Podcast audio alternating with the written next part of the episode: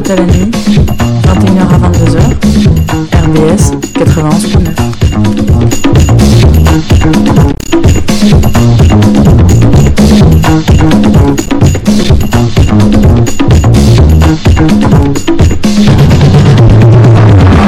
Bonsoir. Affection cérébrale chronique récidivante et ce malgré la connaissance des risques. Voilà comment on pourrait définir les, dépen- les dépendances à des substances, des jeux ou des activités. Affection cérébrale, mais pas seulement, car la dépendance se ressent physiquement et appelle un assouvissement express. Tu l'auras compris, amis auditeurs, ce soir il est question d'addiction dans ce que le jour est à la nuit, de 20h à 21h le vendredi sur RBS 91.9. Euh, L'addiction vient du latin addictus, littéralement adonner à. En droit romain, on désignait par là les débiteurs dans l'impossibilité d'honorer leurs dettes et qui devaient se livrer en esclaves à leurs créanciers. La dénomination négative du terme, assimilée à une dépendance financière et juridique, existait donc déjà. Bien sûr, qui dit addiction pense euh, immédiatement alcool, drogue en tout genre, jeu, euh, jeu d'argent ou jeux vidéo d'ailleurs. Mais les addictions ne se définissent pas par l'objet auquel elles s'attachent, mais bien par les symptômes physiques et psychologiques qu'elles provoquent. Ainsi, l'American Psychiatric Association a défini 11 critères qui peuvent révéler une addiction. Alors parmi eux, on compte bien sûr le besoin impérieux et irrépressible de consommer la substance ou de jouer, hein, je cite, ou encore le désir persistant de diminuer les doses, ou, encore la diminution des activités au profit de cette substance. Bref, Cependant, pour vous montrer que le thème des addictions est bien plus large que la simple Marie-Jeanne ou le verre de whisky quotidien, je suis entourée de compagnons addictifs. Pour commencer, Qu- Quentin. Bonsoir Quentin. Bonsoir Estelle. Alors, de quoi vas-tu nous parler ce soir? De quel type d'addiction vas-tu nous parler? Alors d'une affection, addiction un petit peu particulière puisqu'il s'agit de la dépendance affective, qui est une dépendance qui est rarement prise en compte, mais qui relève plutôt des troubles psychologiques. D'accord, merci. Ensuite, euh, Constance, tu nous présentes euh, ton thème? Alors euh, moi je vais parler euh, de l'addiction au sport, qui est une, une addiction qui est un peu à la mode en ce moment. J'en ai entendu parler euh, à pas mal d'endroits, donc euh, j'ai voulu tenter l'exercice aussi. D'accord, et on accueille euh, Charlotte aussi. Bonsoir Charlotte. Bonsoir Estelle. Alors moi je vais vous parler de l'addiction, plus euh, de l'histoire de l'addiction et notamment euh, bah, des drogues, de l'alcool et tout ça. Mais bon c'est assez général. euh. D'accord, mais il en faut aussi. Bon, et euh, je vous propose de commencer euh, en musique avec euh, Meds de Placebo.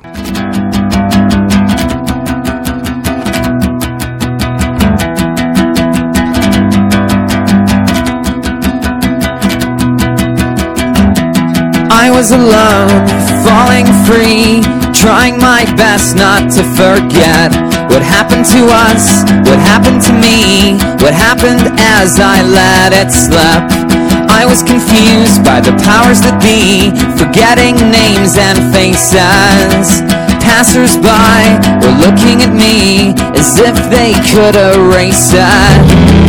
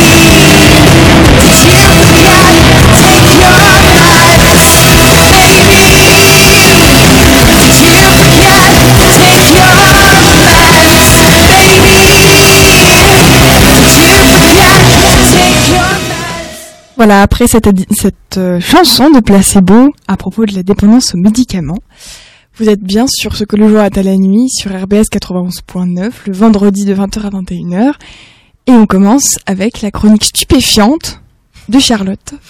J'aime bien tes jeux de mots. Alors, euh, eh bien, comment commencer? Comme tu l'as souligné, on peut aborder le thème de l'addiction et de la dépendance, euh, enfin, à travers- après, selon différents points de vue, comme philosophique, euh, médical, en lien avec l'actualité, etc. Et euh, je me suis intéressée au fait qu'aujourd'hui, on pourrait euh, qualifier notre société euh, de consommation comme une société addictogène, parce qu'on nous invite tout le temps à répondre à nos pulsions, à des, à travers des techniques de marketing et tout ça, et, et c'est ça un peu qui m'a, qui m'a incité à faire une petite chronique sur l'histoire de l'addiction. Comment Mhm. sommes-nous arrivés à, à une société euh, où on nous invite, euh, il y a des parfums, plein de choses qui s'appellent addict maintenant, c'est très en vogue.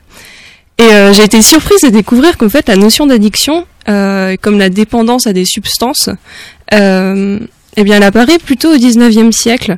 Je pensais que ça allait apparaître vers euh, le 16e avec les grandes découvertes, le tabac et tout ça, et pas du tout parce que les hommes du passé disposaient d'assez peu d'accès à des produits euh, addictifs. Bah il y avait des orgies, euh, des plantes hallucinogènes, mais les moyens ils étaient assez réduits. Et on peut parler de, on peut pas parler de toxicomanie à proprement parler. Et pour le vin, bah, en fait, c'était difficile à le conserver. Il y avait pas beaucoup de vin, peu de quantité, et euh, la distillation était aussi difficile. Donc c'est pareil pour les bières. Et euh, par exemple, euh, pour accéder à des états seconds, et ben il, il y avait la faim, le jeûne, la macération des corps. Donc on peut pas tellement parler de quelque chose. D'accord, c'est c'est pas très rapide. ou la prière. Mais donc euh, la révolution de l'addiction elle a, et des conditions d'addiction de masse, ils sont apparus seulement durant la seconde moitié du 19e siècle par l'alcool notamment. C'est l'époque où la production industrielle des bières, des eaux de vie, du vin euh, commence à apparaître. Et euh, aussi il y a une culture extensive euh, de la vigne qu'on peut noter à cette époque. Donc du coup on, on entend souvent parler du vin comme de la drogue du pauvre où les conditions de vie étaient vraiment difficiles à cette époque et euh, il y avait plus d'accès au vin notamment. Du coup, euh, beaucoup de ben, des gens de la classe, des classes, euh, classes les plus, populaires, les classes populaires consommaient du vin. Grégoire, oui. Aujourd'hui au- encore, euh, Estelle est une de mes bonnes amies qui aime consommer la villageoise pour son bas prix et pour son réputation. Je pense que je ne parle, nous ne parlons pas en, en Non, que- no, no offense Estelle. non mais par exemple, euh, si, si vous êtes euh, un peu poète ou que vous aimez la poésie, vous pouvez lire dans les Fleurs du Mal, il y a une rubrique euh, qui s'appelle le vin. Et où Baudelaire, justement, il décrit ça, il décrit des scènes euh, bah, quotidiennes euh, et notamment les ravages de l'alcool euh, dans les dans les les classes populaires. Ou sinon, par exemple, des livres comme bah, je sais pas, Oliver Twist et tout, euh, 19e, euh, il y a, enfin, c'est lorsque ça apparaît. C'est justement à cette époque où apparaissent aussi les campagnes euh, hygiénistes, les ligues anti-alcooliques, euh, les lois, les règlements sur les débits de boissons, etc. Parce qu'avant, ça, parce qu'avant, ça n'existait pas euh, dans des proportions comme euh, on l'a connu au 19e. Et donc, il y a eu une seconde révolution des excitants, et bien, bah, près d'un siècle après, en fait, au 20e. Et elle arrive surtout avec la mise en, la mise sur le marché des drogues euh, pharmacochimiques issues de la transformation des produits naturels euh, comme le cannabis, le pavot, le coca, ou des synthèses chimiques euh, genre euh, LSD, ecstasy. Et euh, des nouveaux produits extrêmement puissants sont accessibles à la consommation de masse du coup. Et on sait que la cocaïne, euh, l'ecstasy, le cannabis sont devenus des denrées presque courantes aujourd'hui. Enfin, on a peut-être tous euh, essayé euh, du cannabis ou quoi. Oui, mais faut pas le dire. Et euh, c'est proposé aussi à des prix qui baissent de plus en plus. Donc euh, l'alcool aussi, il revient sous des formes encore plus fortes et des moyens de consommer de l'alcool. Je sais pas. euh, Même, est-ce que vous savez qu'il existait même des ampoules à sniffer pour que l'alcool il monte au cerveau sans passer par le sang? J'ai découvert ça dans mes recherches. Ça s'appelle du poppers, Charlotte, c'est différent. Ah, ah ok. Non, Non, non, mais le popper, C'est pas ça. Genre, je pense que c'est juste, ça fait rigoler, c'est hilarant. Et peut-être. je, je vois pas je- est-ce que une- l'alcool peut passer directement dans le cerveau sans passer par le sang. Bah, par Je sais pas non plus, mais genre j'ai vu ça, j'étais en mode oh, la société dans laquelle on est et tout, il y a des tas de choses.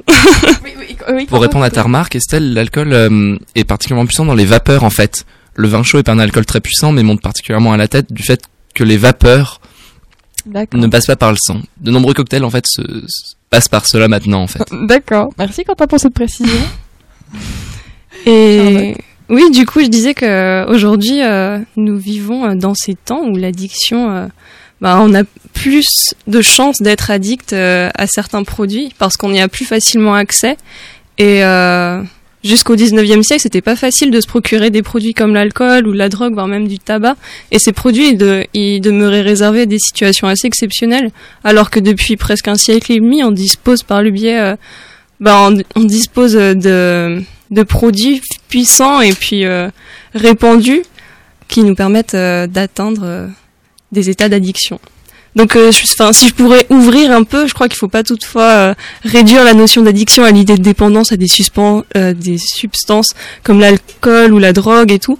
À mon sens, la, quête de sensation et de plaisir peut pousser à des addictions toutes différentes. Et par exemple, la, la vogue des sports, dont va nous parler Constance, euh, en est un bel exemple. Aujourd'hui, c'est une notion intéressante à étudier parce que l'hédonisme, il tend de plus en plus à se transformer en addiction. Et pour reprendre l'exemple que j'ai utilisé tout à l'heure, euh, la société de consommation, elle illustre bien cette idée, dans le sens où consommer devient quasiment une recherche de, décharge d'adrénaline et on a des besoins compulsifs d'acheter euh, des produits qui s'appellent addicts, genre t'as besoin de ça, et au final, bah, ça finit par devenir un comportement addictif, addictogène. Alors juste, euh, moi, enfin, la, la chronique me fait penser euh, à un, presque un fait divers que j'avais écouté une fois justement à la radio, et euh, c'était des chercheurs américains, je saurais plus dire de quelle université, qui avaient euh, annoncé trouver des, des particules addictogènes, enfin je sais pas, euh, dans les fromages coulants, et notamment les fromages normands. Euh, le Livaro, le camembert, etc. Et du coup, ils proposaient euh, carrément une loi euh, au niveau de leur État pour interdire les fromages français euh, à l'exportation. Enfin, à la- plutôt à l'importation. Et euh, pour...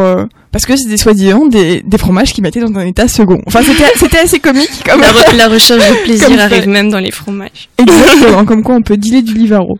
Ah, mais je savais Les pas. Américains, euh, ils amérissent les Kinder euh, sur le territoire parce que soi-disant les bébés mangent les jouets. euh, Voilà. c'est un problème d'addiction ou de débilité Il y profonde. a, mais- il y a aussi, bon, après, il y a simplement une, ré- qui est une- un gain économique, hein, simplement Oui, euh, oui, limiter, l'importation. Mais voilà, c'était un fait divers assez amusant que j'avais entendu.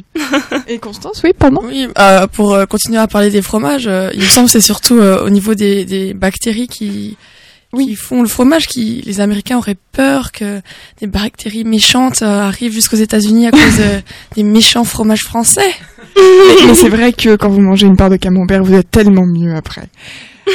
voilà. Tu avais quelque chose à rajouter encore, Charlotte? Ah, Moi, du coup, j'avais une question pour toi, Charlotte. Euh, Est-ce que tu penses que l'addiction dans notre époque est devenue, comme qui dirait, fashion, ou en tout cas marketable, qu'elle nous a un peu vendu Euh, je pense que c'est assez. Dans un sens, ouais, parce que si, si aujourd'hui on dit euh, ah j'ai j'ai des besoins compulsifs d'acheter, on va pas trouver ça très bizarre. Mais après, euh, je dirais pas que c'est fashion. Enfin, l'addiction, c'est quand même euh, bah, une dépendance à quelque chose et en soi, ça freine un peu notre liberté. Mm. Et je verrais pas ça d'un très bon œil. Non, mais je pensais à quelqu'un, par exemple, comme Kate Moss, qui est un peu une superstar et qui est connue, entre autres, pour ses, pour ses problèmes d'addiction chronique, où on peut penser à Amy Winehouse, des Ah gens oui. qui sont valorisés dans la société et qui pourtant sont des grands addicts euh, connus.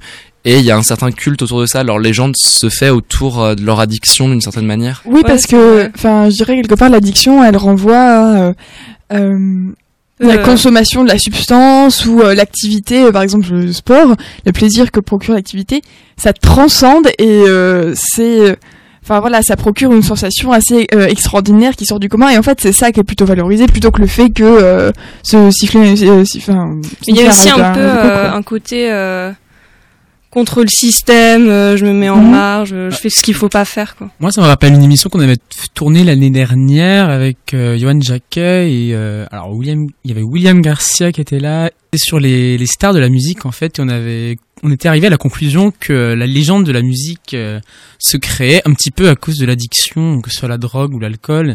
Et c'est vrai on se souvient euh, que on se souvient d'elle en raison de, de parce que ça crée leur chute en fait. Amy Winehouse, elle est morte à cause de son addiction à l'alcool et, au, et à la drogue, et elle est c'est un peu ce qui fait sa légende aujourd'hui et je pense que c'est vrai que c'est ça qui contribue un peu au côté fashion que mentionnait euh, Quentin. Quentin. Quentin.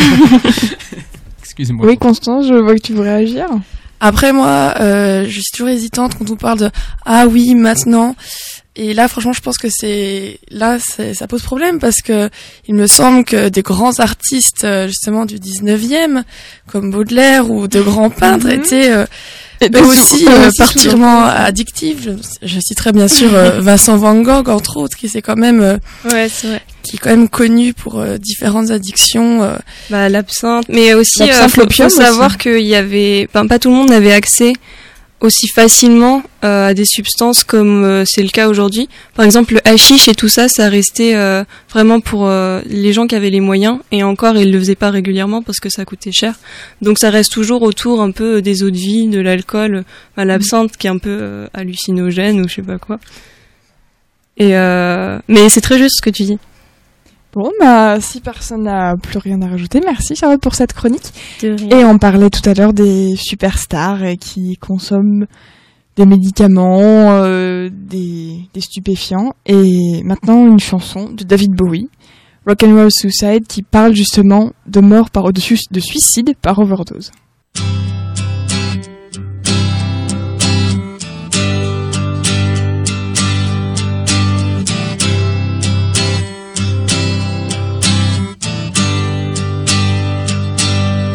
Time takes a cigarette, puts it in your mouth. You pull on your finger, then another finger, then cigarette. The water wall is calling, it lingers, then you forget. Oh, ho, ho, ho, you're a rock and roll suicide. Too old to lose it, too young to choose it. And the clock waits so patiently on your song. You walk past the cafe, but you don't eat when you've lived too long. Oh no, no, no, you're a rock and roll suicide. Ship breaks the snarling as you stumble across the road. But the day breaks instead, so you hurry home. Don't let the sun blast your shadow. Don't let the milk float rob your mind. They're so natural, religiously unkind. Oh no, love, you're not alone muchacha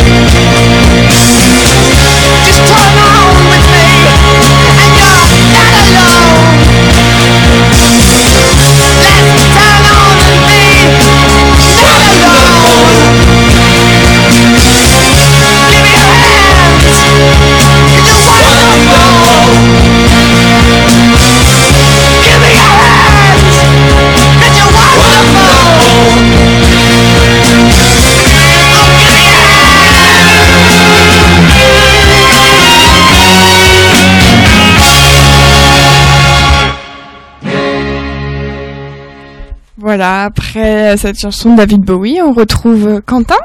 Bonjour. Alors, à vous qui nous écoutez, bonsoir. Ce soir, je vous parle dépendance affecti- affective. Mais qu'est-ce donc que ce terme barbare? La dépendance affective est un trouble psychique qui, comme tous ceux du genre, est particulièrement complexe dans ses implications et sa réalité. Sans prétendre en faire une explication scien- scientifique et rigoureuse, j'aimerais simplement revenir sur ce phénomène rapidement pour essayer de mettre en lumière certains de ces mécanismes. Alors, pour ceux qui ne le savaient pas encore, comme moi avant ce matin, euh, le terme se popularise quand, en 1985, la thérapeute américaine Robin Norwood publie son fameux ouvrage Les femmes qui aimaient trop. Celle-ci établit pour la première fois la possibilité de considérer le besoin maladif d'affection comme une dépendance, au même titre que l'alcoolisme ou l'addiction aux drogues. De nombreux spécialistes, dans une tradition assez freudienne, s'accordent pour dire que cette dépendance peut s'expliquer par une insatisfaction émotionnelle lors de la construction de la relation avec les parents durant la petite enfance. Cependant, plus que les explications psychologiques de cette dépendance, ce qui m'intéresse vraiment, c'est la réalité concrète et quotidienne de cette condition. La dépendance affective se traduit, pour ceux qui la vivent, en une incapacité partielle ou totale à trouver le bonheur dans la solitude. Il y a une croyance fortement ancrée que la plénitude ne peut être atteinte que par l'aide d'un tiers, puisqu'on ressent souvent un vide intérieur qu'on s'imagine incapable de combler par soi-même. On fait donc dépendre sa satisfaction sur l'apparition d'une personne providentielle capable de nous transcender et de nous apporter ce qu'on attend depuis si longtemps et dont on se désespère puisqu'on n'arrive pas à le trouver en nous-mêmes.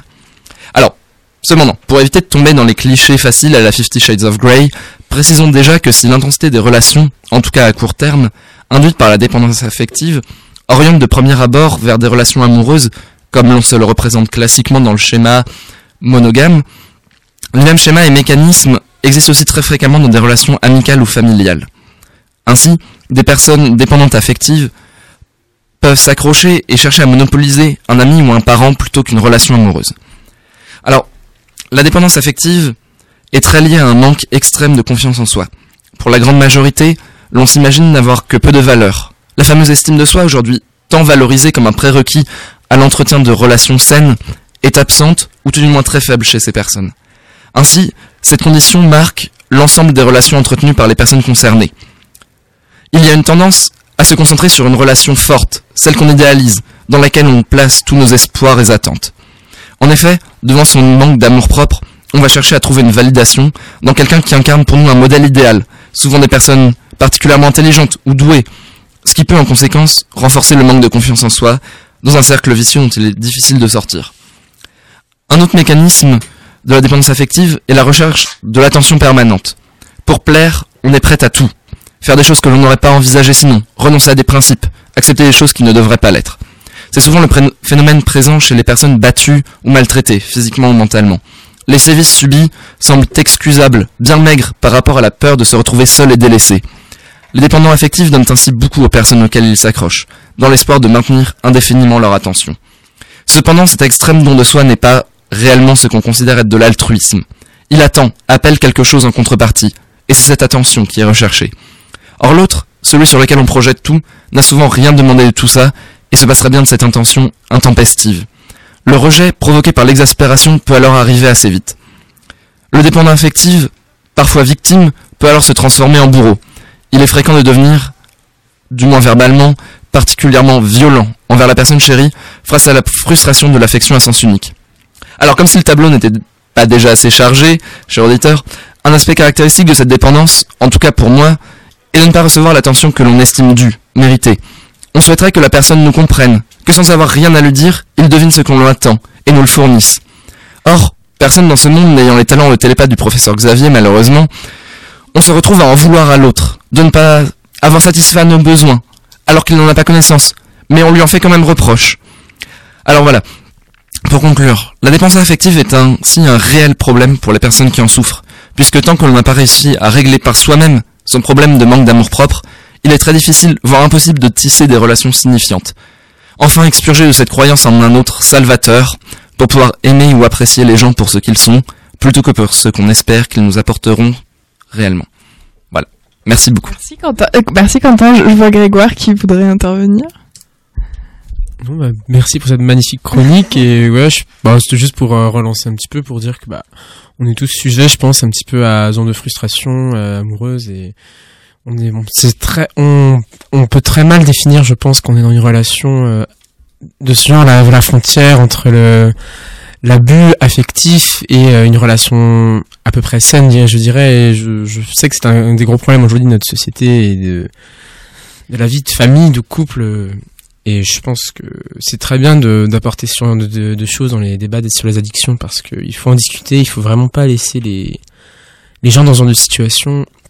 Donc si vous, je lance un appel, si, si- non mais, mais vraiment si vous, si vous voyez quelqu'un qui souffre de ce genre de relation, je pense qu'il faut surtout pas hésiter à intervenir dans, de toute, de quelconque manière que ce soit par le dialogue et essayer de, d'avancer par petits pas car euh, le genre ce genre de relation de dépendance euh, marquée n'est jamais quelque chose de facile à vivre et c'est quelque chose dont il est très difficile de se dépêtrer donc euh, c'est très bien d'en parler aujourd'hui ce soir. Moi, je trouve ça intéressant parce qu'effectivement, c'est une, une addiction dont on n'a pas l'habitude de- d'entendre. Et surtout, euh, c'est une addiction, donc, une addiction donc, dont on n'est pas forcément conscient. Parce que tu sous-entendais un peu, Grégoire, que voilà, quand on est euh, addict euh, à la marijuana, quand on est addict aux médicaments, on le sait. On le sait. Alors que l'addiction euh, comment, relationnelle, elle est moins évidente.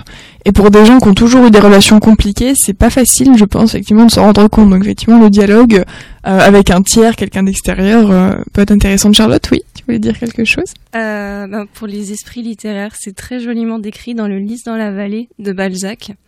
Où, mais, mais vraiment, en fait, je sais pas si vous l'avez lu. Non, du tout. Alors, c'est l'histoire d'un. En fait, Balzac se, se base un peu sur sa vie dans ce livre. Et le personnage principal, qui s'appelle Félix, euh, il n'a pas été aimé par sa maman. Et un jour, il rencontre euh, une femme, Madame de Morsauf, et euh, il en voit en elle un peu comme une nouvelle maman. Et il tombe éperdument amoureux d'elle. Et quand il n'est pas avec elle, eh bien, il vit plus. Il, Mhm. il dépérit tout seul et il est complètement dépendant de cette femme sur laquelle il idéalise des tas de choses. Euh, pour elle, c'est vraiment la pureté incarnée. Et euh, je trouve que c'est assez, c'est vraiment un, un exemple de dépendance affective. Donc euh, c'était ma petite touche euh, café des Ouais. arts. Merci Charlotte. Après, euh, honnêtement, euh, je pense qu'on a tous euh, dans notre vie, dans nos relations, une ou deux personnes qu'on adore, avec qui on adore passer notre temps et dont on est presque un peu addictif. Mais c'est Mais je pense que pas dans, tout le monde. dans l'idée d'addiction comme ça, l'autre devient presque un objet. Enfin, Oui. c'est ça. Enfin, ça me fait un peu penser aux, aux politiques ou aux superstars qui vivent un peu dans le regard des autres. Et euh, je pense que c'est une dépendance affective, un peu pas tellement affective parce que Dépendance à il y l'attention. a pas trop d'échanges, mais Oui, ouais, c'est ça. Ils vivent dans le regard des autres et ils peuvent pas se passer d'être avec des gens, de se montrer pour exister. Euh, moi, j'aurais une question pour toi, Quentin. C'est, tu parles donc, oui, tu dis qu'une des causes, ça pourrait être euh, donc euh, un, manque d'amour euh, dans la jeunesse. Mais est-ce que ça voudrait dire qu'il y aurait des personnes qui seraient plus sujettes à la dépendance affective, ou est-ce que ça pourrait nous arriver à tous si jamais une certaine personne rentre dans notre vie? Alors, je remercie la question parce que, en fait, je pense qu'il faut différencier la dépendance affective et l'amour passionnel. La- L'amour passionnel, c'est quelque chose que tout le monde peut expérimenter. Enfin, je pense qu'on peut le souhaiter à tout le monde, mais c'est quelque chose qui s'inscrit simplement dans quelque chose d'une fois. Alors que la dépendance affective, c'est quelque chose qui traverse la vie d'une personne, en fait. Et euh, peut-être pas de la naissance à la mort, mais en tout cas jusqu'à ce qu'on résolve ces problèmes d'amour propre. Euh, Ce que tu veux dire qu'en fait, euh, la dépendance affective, elle est beaucoup plus récurrente. Voilà, on peut avoir une relation très particulière avec une ou deux personnes, qu'elles soient amoureuses ou, ou amicales. Et effectivement, la dépendance affective, elle est différente parce Mm. que euh, c'est dans à peu près toutes les relations qu'on a. Ouais, par exemple, enfin. pardon, la dépendance affective, c'est un- trouble psychologique. Et euh, dans les maigres recherches que j'avais fait avant d'écrire la chronique, j'avais trouvé un, chiffre qui est que 0,6% de la population serait sujette à ce trouble en fait. Donc le chiffre est sans doute un peu minoré, mais euh, c'est très loin d'être la majorité de la population qui en souffre en fait. C'est pour ça que je trouve ça important de différencier d'un amour passionnel puissant qui arrive à la majorité de la population, je pense, et cette dépendance qui est quelque chose qui, pourrait presque être traité médicalement, en tout cas qui mériterait d'être euh, suivi psychologiquement, je, à mon avis. Moi, j'aimerais bien euh, déborder un petit peu sur le cas un petit peu particulier dans les addictions euh, relationnelles, sur le cas de la de l'amour propre en fait, des gens qui sont un petit peu trop imbus d'eux-mêmes et qui aiment bien un peu trop se regarder dans le miroir et même si ça peut paraître assez léger, assez comique euh, de parler de ça comme ça, je pense que c'est un sujet qui peut être assez intéressant parce que je sais pas, Je trouve que c'est très en lien avec l'actualité. Enfin, on parle souvent, ouais, les réseaux sociaux euh, et Les tout ça, et c'est vrai que, ouais, les selfies et tout. Mais on a, on a un peu une, une société qui nous invite à dépendre du regard des autres, euh, à se fixer sur l'apparence. Bon, c'est un peu péjoratif ce que je dis parce que dans les réseaux sociaux, euh, moi j'en ai euh, et euh, je trouve qu'il y a d'autres qualités à, à ça, mais c'est un effet pervers de la technologie, euh, la mondialisation et tout ça.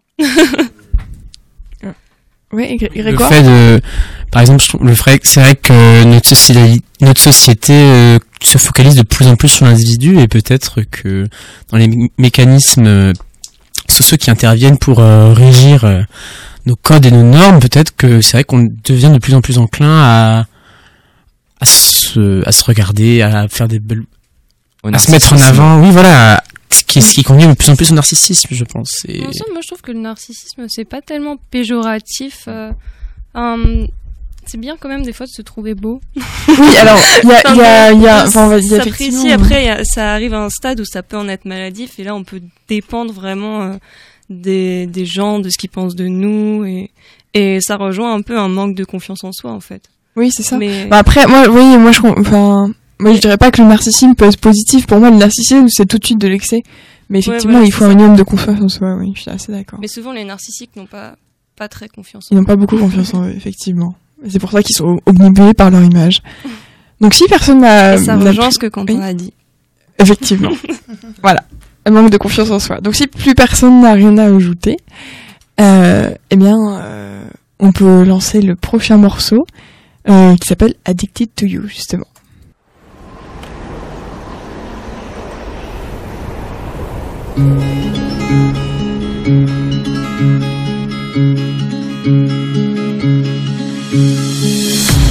Don't know just how it happened. I let down my guard.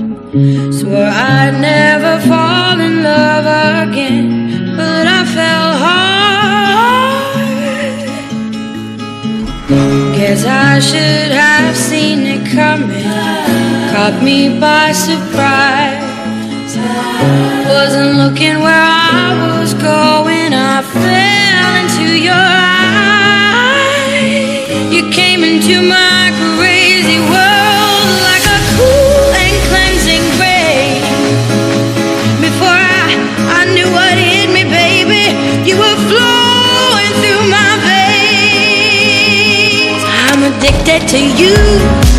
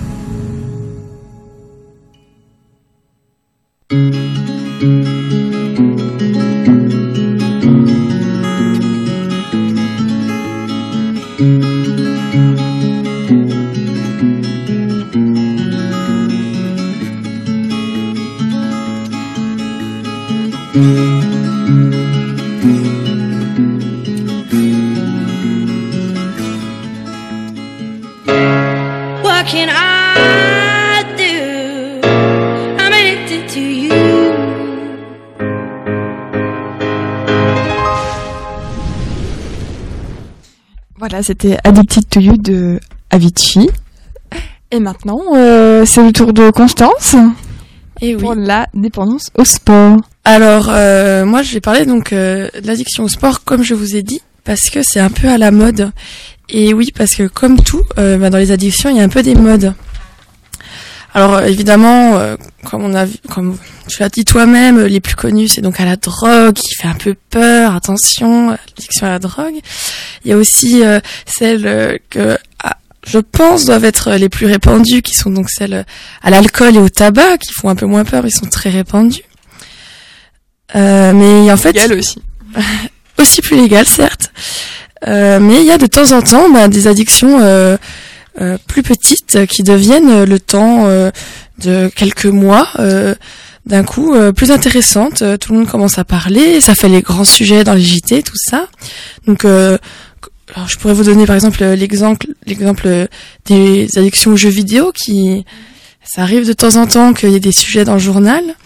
Euh, surtout, celle à laquelle je pense, c'est l'addiction au shopping, qui est devenue très à la mode après le livre Confession euh, d'une addict du shopping. il me semble. Nacro au choc. Du nacro shopping, autant pour moi.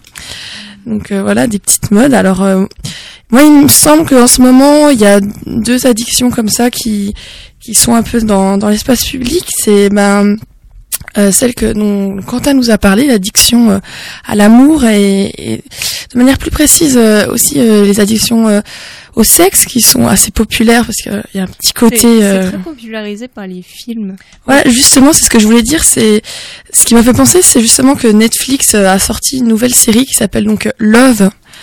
Et l'héroïne principale souffre d'une d'une dépendance affective et une addiction au sexe. Donc c'est pour ça ça m'y faisait penser. Et il y a, il y a aussi un film qui est un peu plus vieux, qui doit avoir 3-4 ans, qui s'appelle Shame. Mais je me souviens plus du nom des réalisateurs. Michael Fassbender. Voilà. Et euh, qui est irlandais, il me semble. Et, euh, et qui dépeint effectivement le quotidien euh, d'un accro au sexe, quoi. Donc voilà. Et donc euh, et l'autre qui, qui que j'entends parler de plus en plus et donc c'est pour ça que je parle dessus, c'est donc euh, l'addiction au sport qui euh, est appelée scientifiquement euh, la bigorexie et qui est donc euh, une euh, une maladie qui est euh, reconnue par l'OMS. Ça veut dire que c'est de ça devient sérieux, les gens commencent à prendre ça au sérieux. Donc euh, au niveau euh, de l'addiction euh, au sport, euh, je sais que ça peut faire euh, surprendre des gens euh, une addiction au sport puisque quand même euh, le sport c'est quelque chose qui est plutôt vu comme positif. voilà, c'est plutôt quelque chose de sain. Enfin, on, on voit quelque chose. Enfin, voilà, justement, on dit euh, faites du sport pour rester en bonne santé. C'est ça, justement, au contraire, euh, on peut dire, ah oui, euh, le tabac, euh, ça brûle les poumons, plein de choses. Ça, c'est aussi à mettre en rapport au fait que euh, les addictions, donc comme l'alcoolisme ou l'addiction au tabac, étaient à, à certaines époques vues comme quelque chose de positif aussi. Vais vous le dire qu'il y a quand même eu des, des pubs euh, du tabac qui disaient que c'était bon pour la santé. Euh, ouais. référence, je peux citer Mad Men, qui font, ils font des belles pubs euh, pour la cigarette et ils, eux-mêmes, ils fument euh, énormément. Donc c'était vu comme positif. Bon, je, je ne pense pas que le sport sera un moment vu comme négatif, comme peut l'être le tabac aujourd'hui, mais on peut dire que peut-être que dans l'avenir, euh, il sera vu d'une manière, on se rendra compte des effets qu'il pourra avoir négatifs. Alors là, on va, on va rentrer dans un truc à un peu plus euh, technique donc euh, sur euh, l'addiction au sport qui sont ben, de quoi elle est constituée. Parce qu'en fait elle est constituée de deux axes euh, qui sont présents dans la plupart des personnes de manière plus ou moins importante pour chaque personne. Ce qui fait que chaque personne peut a une addiction qui se mani- manifeste de manière différente donc, euh, comme je vous l'ai dit, euh, ça s'appelle la bigorexie. Donc, euh, vous reconnaissez, c'est comme euh, dans anorexie. Donc, en fait, il y a déjà une, une question de, de rapport au corps qui est très importante, euh, qui est euh, qu'on peut voir par exemple sur Instagram, puisque c'est très populaire les comptes. Que moi, par exemple que moi je suis de de filles qui sont euh, qui font du sport Moi, tout le temps qui sont très, euh, très les-. Les comptes qui Ah. font de la nourriture, et des trucs euh, comme ça, c'est très populaire, euh, qui se prennent en photo en, en habit de sport tout le temps, avec Ou des abdos bain, avec des ciselés, j'ai jamais vu ça. Mais oui, et aussi on, on peut citer euh, la grande popularité donc de Thibaut InShape, je sais pas si vous connaissez, c'est donc euh, Ça me dit rien du tout. c'est un YouTuber. Bah, Gros scandale de YouTube actuellement. je, vous, ah, si je vous conseille quand même de regarder au moins une de ses vidéos, il faut avoir vu ça dans sa vie. Alors, euh, c'est qu'il est vraiment très populaire en ce moment sur YouTube, alors que sa, chaîne n'a été créée qu'en 2013. Et donc, c'est un jeune garçon euh, toulousain qui euh, fait donc une pratique du sport assez intensive. Lui, il fait de la musculation. D'accord. Euh, donc il fait de, de la gonflette, on va dire. Il est donc très musclé euh, de partout et toutes ses vidéos consistent en euh, qu'est-ce qu'il faut manger pour euh, pour avoir de la masse, qu'est-ce qu'il faut manger pour être sec, euh, des choses comme ça. Et donc, il, il se montre aussi en train de faire du sport. Oui, évidemment, il y a des vidéos euh, de sport. Il, il aime bien Ah, se le montrer. encore. Et donc voilà, donc c'est là vraiment qu'on voit euh, donc euh, le côté de rapport au corps euh, donc de l'addiction au sport qui là donc se manifeste euh, donc dans la pratique sportive pour euh, se sculpter un corps qui correspond à ses attentes. Euh, on, ne peut pas tout, enfin c'est pareil avec l'anorexie, c'est qu'il y a des fois dans la vie on ne peut pas contrôler ce qui nous arrive. Alors on essaye de, reporter euh, ce besoin de, contrôle sur autre chose et donc là ils vont se focaliser sur leur corps pour contrôler leur corps, pour euh, contrôler l'image qu'ils renvoient aux autres.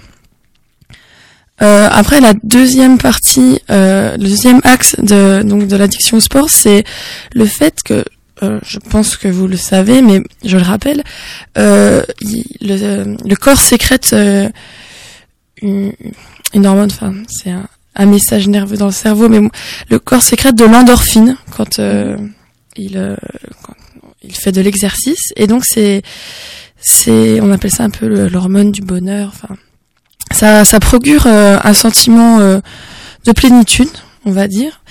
Et là, c'est vraiment euh, l'addiction au sport qui rejoint vraiment euh, l'addiction aux drogues, puisque c'est euh, la même chose. On, en faisant du sport, euh, on obtient un, un sentiment de plénitude, de plaisir, euh, com- comparable à, à la prise, même à un verre d'alcool. On- Et donc, euh, on, on- on cherche le sport, dans le sport, à, à sentir ce sentiment de plaisir.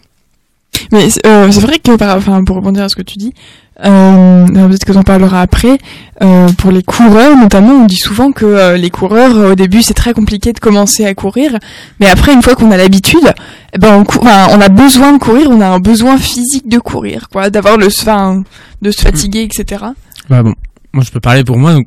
non, pas pour moi, pas pour moi. Les grands sportifs, Non, non, non, mais alors là, je, contrairement aux apparences, donc je fais de la radio, euh, mon père, si je peux me parler en son nom, il sait même pas que je fais de la radio cette année, euh, mon père, en fait, est un, un, un addict au sport, en fait, il a toujours été très sportif, donc, euh, quand ce n'était pas le foot euh, qu'il a arrêté, donc, pour des raisons, bah, de, de prise d'âge, du coup, comme beaucoup de footeux, il s'est mis à la course à pied, effectivement, et donc, euh, comme il est addict aux performances sportives, eh ben, plus ça va, plus il faut en faire, donc, euh, pratique du sport intensif jusqu'à 5 fois par semaine. euh, il y a des périodes où il faisait des, des courses tous les jours, tous les, tous les week-ends par exemple. Donc il s'est mis rapidement, mon père, comme il c'est un grand performance sportif, euh, enfin amateur bien sûr, en quelques années il a réussi à aller sur plusieurs podiums de- de la région, il commence à être connu, mais fatalement on arrive à des blessures euh, qui deviennent de plus en plus régulières car les addicts au sport sont souvent sujets aux blessures et ça freine beaucoup leur pratique. Donc du coup, bah maintenant, euh, pour compenser, il s'est mis au vélo. Voilà. Et, euh, et donc moi, dans une connaissance, du coup, parce que du coup, je connais beaucoup de gens dans ce milieu-là, j'ai une amie de mon père, en fait, qui a eu un gros problème au pied. Mais euh, du coup, même elle euh, continue à courir, alors malgré les interdictions des médecins, et ne peut s'en empêcher, par, car euh, pour elle, c'est devenu quelque chose de vital, et c'est vrai que ça peut devenir inquiétant quand ça commence à atteindre les, la santé, quoi. Et c'est vrai que c'est pour ça, comme disait Winston Churchill, quand, lui, quand, quand on lui parlait de sa forme physique, et qu'on lui demandait comment il faisait pour rester en forme à, à son âge, il disait no sports. je pense que ce sera ma devise pour le restant de mes jours. Mais euh, moi j'ai une question. Est-ce que les, enfin les gens qui sont addicts au sport, ils sont aussi, euh, enfin addicts à leur apparence et tout? Parce que Thibaut InShape il l'est clairement, mais euh, Bah, en fait j'ai- du mal à, à comprendre ce qui peut me motiver à faire du sport euh, tellement. Bah déjà il y a le le fait que ça dégage. euh, quoi des particules qui font ressentir le plaisir. Mais euh, est-ce qu'il n'y a pas d'autres motivations? Bah, c'est ça, je disais, c'est ça se rapporte donc aux maladies euh, du corps euh, telles que l'anorexie. C'est euh, Parce c'est que un problème d'image. enfin, la- l'addiction, euh, c'est, on devient addict parce que c'est des comportements qui euh, qui réduisent des sensations de malaise. Quand on ne pratique pas telle chose, on se sent pas bien. Et euh, ben pour le sport, personnellement, je suis pas très sportive, mais je sais pas, ce serait la mauvaise conscience. euh. Alors euh, après, c'est c'est comme tout comportement addictif. Ça peut commencer par euh, une pratique tout à fait euh, normale et, safe, mais qui va dégénérer souvent, enfin pas souvent, mais par exemple à cause de choses qui peuvent se passer ailleurs dans la vie, qui fait que on peut se sentir mal. Par exemple, bah, je peux prendre de nouveau une comparaison avec l'anorexie. Euh, on peut euh, de manière euh, très saine vouloir perdre du poids, faire attention à, son corps, mais il y a certains moments où, où quand ça va trop loin, c'est aussi souvent à cause du fait que ça ça va pas bien dans la vie, il y a des problèmes euh, soit ponctuels, soit euh, plus plus enfouis, plus profonds comme euh, une très mauvaise estime de soi ou des choses comme ça. On revient beaucoup sur l'estime de soi en fait. hein. Mm. Oui, c'est vrai. Globalement, euh, on est un peu, enfin, sur pour toutes les chroniques, on, à propos de l'addiction, à chaque fois on a dit que l'estime de soi était relativement faible. Ouais. Et je trouve ça assez intéressant à noter. Mais c'est quelque chose qui est assez reconnu en fait, je crois, par les, les psychologues et les psychiatres qui traitent les addictions, c'est que les personnes qui sont les plus fragiles psychologiquement, donc ceux qui manquent le plus de confiance en eux, sont ceux qui sont les plus sensibles à l'addiction au final, parce qu'ils cherchent des palliatifs à, à ce problème personnel en fait. Et la plupart des addictions sont en fait dérivées de comportements qui servent de, de bouche-trou d'une certaine manière au problème qu'on ressent. les deux sports, enfin les deux types de sports qui sont euh, les plus propices à une addiction au sport sont donc euh, la musculation et euh, les sports d'endurance, euh, particulièrement la course à pied. Donc euh, comme on a vu les, les deux exemples cités, euh, ça correspond exact- effectivement à ces deux catégories. Euh, là, je, je, je voudrais parler donc oui de qu'est-ce qui fait la différence entre une pratique sportive élevée mais saine Mais ouais. et une addiction. Alors euh, principalement c'est sur euh, c'est sur la mise en danger de la personne et euh, et euh, du, du plaisir ressenti par euh, le sport. C'est-à-dire que les sportifs, euh, même si euh, par exemple moi qui fais du basket, euh, je vais j'essaie d'aller courir le week-end pour rester en forme, pour euh, pour avoir, pour avoir une bonne endurance, même si je n'aime pas spécialement courir et je en, en allant courir, je me dis ah j'ai pas vraiment envie d'aller courir, mais le fait est que euh, je ressens quand même du plaisir à la fin en me disant oui j'ai réussi à faire ça. Eh bien un addict, euh, il ne ressent plus de plaisir après avoir fait du sport, mais juste du manque quand il n'en fait pas. C'est-à-dire que quand il n'en fait pas, il s'en veut, euh, il est, il, a besoin absolument d'en faire. Donc une addiction, c'est exactement comme une addiction à, à des produits. Il a besoin de faire du sport et que quand il en fait pas, il est malheureux. Et quand il en fait, il, il est même pas heureux. Il est juste, euh, il trouve ça normal. on perd en soi la, la satisfaction d'accomplir quelque chose, d'ac- d'ac- d'accomplir une, une prouesse physique en fait. C'est vraiment toujours dans le dans le Juste dans le ressenti sur le moment, quoi. Euh, c'est ça. Et on peut voir ça euh, à quelque chose qui qui caractérise donc les, les addicts au sport, c'est qu'ils ils ont des pratiques qui ne sont pas euh, vraiment recommandées par euh, des autres sportifs. Par exemple, euh, un addict au sport ira courir euh, un jour de plein été euh, à 14 heures, alors que la chaleur est, est beaucoup trop forte. Euh, jamais un sportif de haut niveau n'irait courir dans ces conditions-là, même s'il veut vraiment s'entraîner, parce que il sait que c'est dangereux et il ne sait que ça n'en vaut pas la chandelle, ça ne va pas vraiment, ça ne va pas l'aider. Bah, moi, je sais pas si t'avais fini ta chronique, Constance, mais moi, je, je pensais qu'on pourrait aussi parler d'un truc euh, qui s'apparente peut-être au sport, mais bon, si ça c'est du sport, mais les sports extrêmes en fait. Là, je pense que c'est même pas l'addiction au à la sensation, c'est ouais, bah si, c'est vraiment la sensation de danger en fait qui est addictive et c'est l'adrénaline. L'adrénaline, ouais, voilà. Et du coup, c'est vrai que ça peut conduire. euh, j'ai vu récemment euh, dans mon mon fil d'actualité Facebook euh, qu'il y avait encore un. Alors, c'était quoi le sport, le La- wingsuit La wingsuit, oui, il y a quelqu'un qui a décidé grand, de ça un grand récemment, champion qui est mort euh, il y a pas longtemps. Ouais, ouais, et puis c'est la... tous ces gens, ils font souvent euh, la surenchère de sport extrême. Donc, euh, on commence par un saut, en... dans le vide, après c'est saut en parachute, et après, de pire en pire, le... c'est quand même un peu les. Quand c'est pas la, la sensation de chuter, c'est peut-être aussi la sens- sensation de vitesse, notamment euh, dans les courses de, de moto, de, de voitures et tout ce genre de, de choses que je connais, dont je suis incapable de parler car ce n'est pas mon domaine. Mais euh, je, je pense qu'il y a aussi ce genre de sensations qui rentrent en compte. Oui, c'est vrai, on, ce sont effectivement des sports, donc euh, on peut les. Euh, Euh, oui, on, on- oui, continue. donc oui, on, on peut, on peut penser ça. Non, mais oui, et je, quand je parlais donc euh, des caractéristiques, c'est que il y a aussi, bah, comme tu l'as dit euh, avec ton père, c'est qu'il y a beaucoup de blessures parce que euh, ils sont plus dans une pratique euh, normale, et ils vont trop loin, et, et comme euh, souvent ils sont des micro blessures et qu'ils ils n'arrivent pas à arrêter euh, de faire du sport, ils vont courir sur cette blessure par exemple et donc euh, l'aggraver. Donc euh, Bon, pour finir ma chronique, je voulais donner un petit message qui est donc semblable à, à celui que, que avait fait.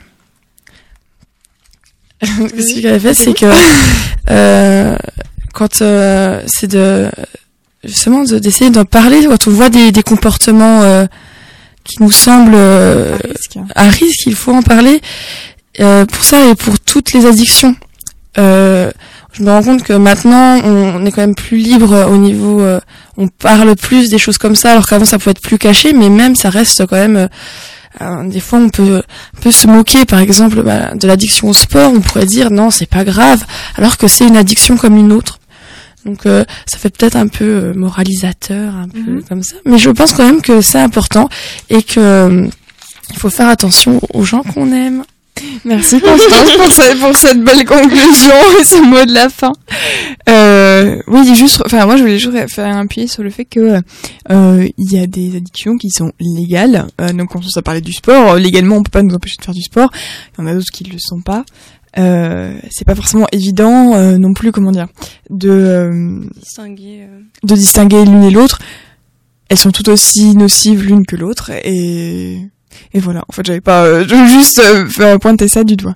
Euh, voilà, nous touchons à la fin de notre émission euh, sur le thème des addictions. Ce que le jour à la revient évidemment la semaine prochaine, le vendredi de 20h à 21h. Euh, on vous laisse avec un morceau de Dub Silent Hits from the Bong. Voilà, bonne soirée, bonne semaine et à très bientôt. Merci Estelle.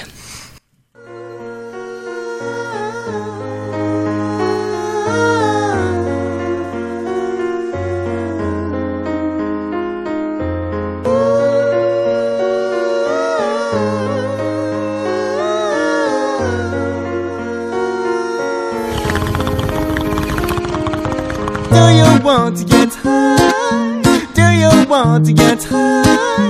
Do you want to do? Do you want to do? Do you want to get high? Do you want to get high? Do you want to get high?